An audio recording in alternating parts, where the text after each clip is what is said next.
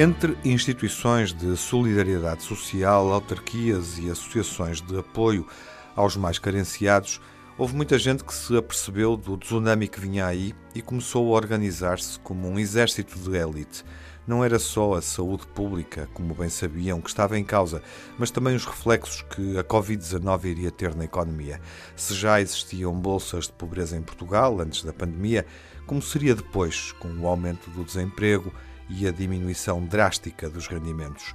Um cenário que se adivinha ainda assustador. Antes que se instalasse o desespero, esta gente decidiu formar uma frente comum a que chamou Rede de Emergência Alimentar e passou a palavra à sociedade civil. A resposta foi impressionante. De norte a sul do país, o pessoal da cozinha de muitos restaurantes que fecharam a porta, alguns liderados por chefes premiados com as mais altas distinções do ramo, arregaçaram as mangas e passaram a doar refeições. Isso mesmo, imbuída de algo similar a uma determinação obcecada, esta corrente de solidariedade está a fazer milagres. Não transforma água em vinho, mas confecciona almoços e jantares completos com o brio de sempre, onde não faltam opções vegetarianas e também as sobremesas. Rui Silvestre é um dos chefes que se juntou à rede de emergência alimentar, premiado com o garfo de prata pelo guia Boa Cama Boa Mesa. Assim que encerrou o restaurante Vistas, no Algarve, procurou continuar a fazer aquilo que tão bem sabe, para dar um contributo cívico. Também Noélia Jerónimo, outro garfo de prata, ao fechar o famoso restaurante em Cabanas de Tavira, disse presente.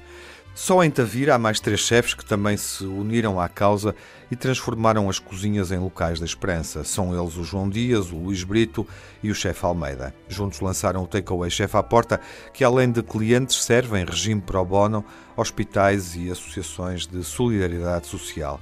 Este movimento é um tsunami que chegou à linha do Estoril, onde um dos proprietários do restaurante Boteco da Linha, o Tiago Magro, arregimentou amigos, vizinhos e alguns fornecedores.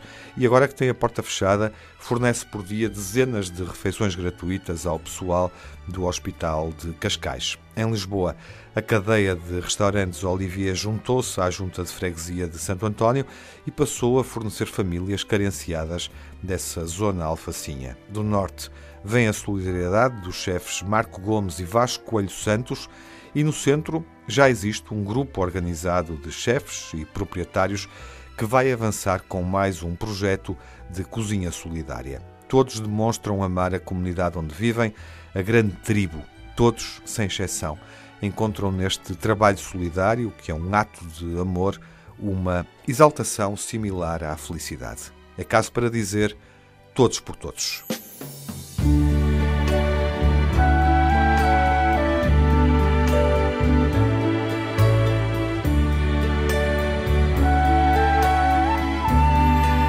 What a wonderful away.